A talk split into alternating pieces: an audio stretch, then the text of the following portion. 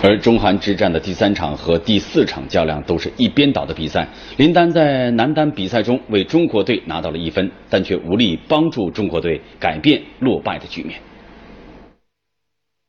第三场男单比赛由林丹对阵李东根，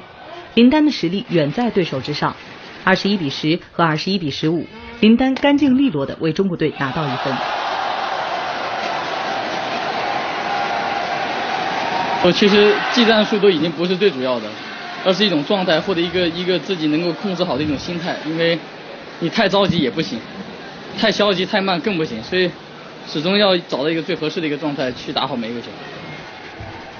第四场男双，中国队由年轻选手李俊慧、郑思维出战，韩国组合金基正和金沙朗排名世界第四，他们也在一开局就取得了比分上的领先。尽管在第二局，中国组合一度与对手有所周旋，但最终还是以十五比二十一和十八比二十一连输两局，丢掉了比赛。